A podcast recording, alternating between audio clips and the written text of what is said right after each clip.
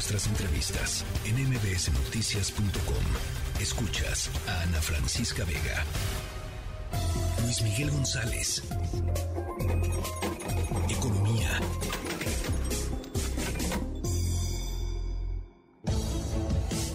Bueno, muchas cosas pasando en el sector eh, aeronáutico mexicano, en la, en la, aviación eh, comercial. Luis Miguel González, hace ratito eh, decía aquí que eh, se estaba anunciando eh, en tres días Volaris ha cancelado más de 100 vuelos. ¿Qué está pasando con Volaris? Ya seguramente nos iremos enterando, pero definitivamente lo que hemos estado escuchando de este sector en, los últimos tiempos, los últimos meses y, con el tema de la degradación de la calificación del país, pues la verdad, Luis Miguel, deja una historia que contar con muchas preguntas todavía y muy pocas respuestas. Eh, totalmente. Hay dos, yo diría, hay dos puntos que dan para muchísimo y sobre el cual podemos bordar. El primero, como dices tú, es la pérdida de calificación, pérdida de categoría, se dicen. Pasamos de categoría 1 a categoría 2 en mayo del año pasado. Hay que recordar, esta categoría le otorga la Agencia Federal de Aviación Civil de Estados Unidos. Y alguien dirá, bueno, ¿y por qué Estados Unidos se tiene que meter?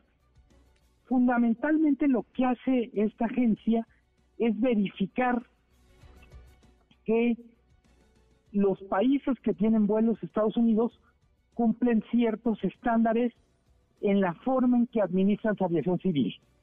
En ese momento, estamos hablando mayo del 2021, salieron algunos de los problemas que tiene nuestra aviación civil.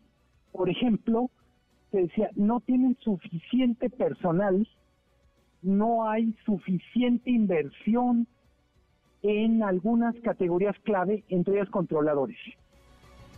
Inmediatamente después, estoy hablando del año pasado, se apresuraron las aerolíneas a decir, oigan, la pérdida de calificación o de categoría no quiere decir que volar en México sea inseguro. Nosotros tenemos nuestros propios mecanismos de control de seguridad en nuestros aviones, en nuestros procedimientos, que son verificados por otra agencia internacional que se llama IATA. Es la gran asociación de donde de alguna manera participan las aerolíneas. Estamos hablando mayo del año pasado. Todavía es tiempo que no se recupera la categoría. Que decían que se iba a recuperar en unos meses, hay que decirlo, ¿no? Sí, no es la primera vez que se pierde, se perdió una vez en el sexenio Calderón, año 2010, y se recuperó en seis meses. Vamos para año y medio, y el mejor escenario es que se recupere para, para verano el año que entra. Qué bárbaro. Eh, una de las cosas que quedó claro es que la reducción del presupuesto a la Agencia Federal de Aviación Civil, pues fue una de las razones por las que salimos tan mal evaluados como país. Desde entonces ha crecido el presupuesto de 400 millones que tuvo en 2021 a 500 en 2022 y el presupuesto previsto es de 661 millones. Alguien que nos está escuchando va a decir, Miren, ya entendimos.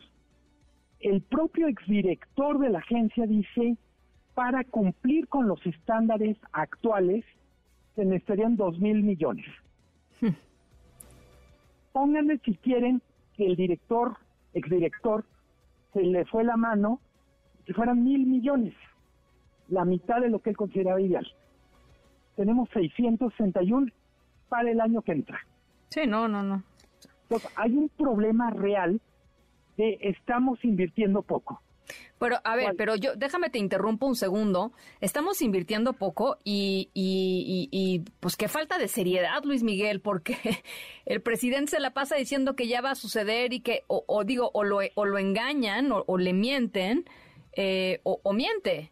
Porque, digo, o perdón. o una combinación de ambas. O una combinación, porque, digo, finalmente, si, si está tan claro el diagnóstico, eh, quererle chiquitear a eso, pues, no funciona así las cosas. A ver, y a favor de lo que es tú, pasamos al siguiente gran tema. eh, el sistema de información de, de, esta, de esta Agencia Federal de Aviación Civil fue hackeado la semana pasada, o más bien, se notificó que fue hackeado. Eh, fue hackeado, entre otras cosas, porque estaba albergado en la Secretaría de Infraestructura, Comunicaciones y Transportes. Y otra vez volvemos al tema. Una de las razones por las que fue hackeado, dicen los expertos, es porque, pues de alguna manera era más endeble de lo que se necesitaba. Eh, y, pues, ¿qué implicaciones tiene que se haya hackeado el sistema? Pues, por ejemplo, que muchos de los expedientes de, personas que están aplicando para licencias, por ejemplo, de, personal aéreo, etcétera, cayeron en manos de los hackers. Entonces, suspenden las, la, la expedición de estas licencias que fueron solicitadas en un periodo.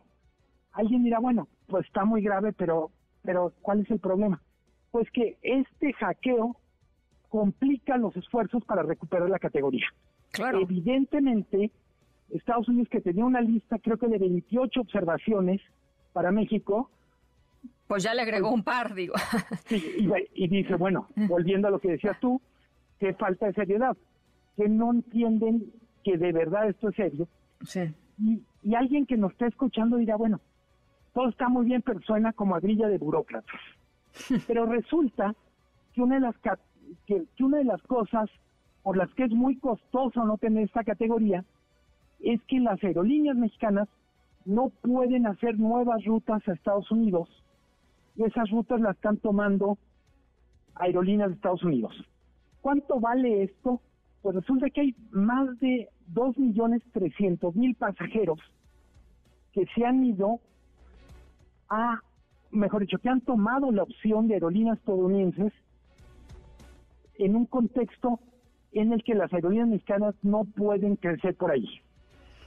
Eh, creo que algunos de quienes nos escuchan lo saben, tú lo sabes, Ana Francisca, lo más rentable para una aerolínea son los vuelos internacionales, los vuelos, por ejemplo, a Estados Unidos, tipo Guadalajara, Los Ángeles, México, Nueva York, México, Miami, Monterrey, Houston, todos esos vuelos que son la vamos a decir, la cereza, el pastel para cualquier aerolínea o el corazón del filete, pues en este momento están fuera del alcance de aerolíneas mexicanas y se están quedando con ese jugosísimo pastel las aerolíneas de Estados Unidos.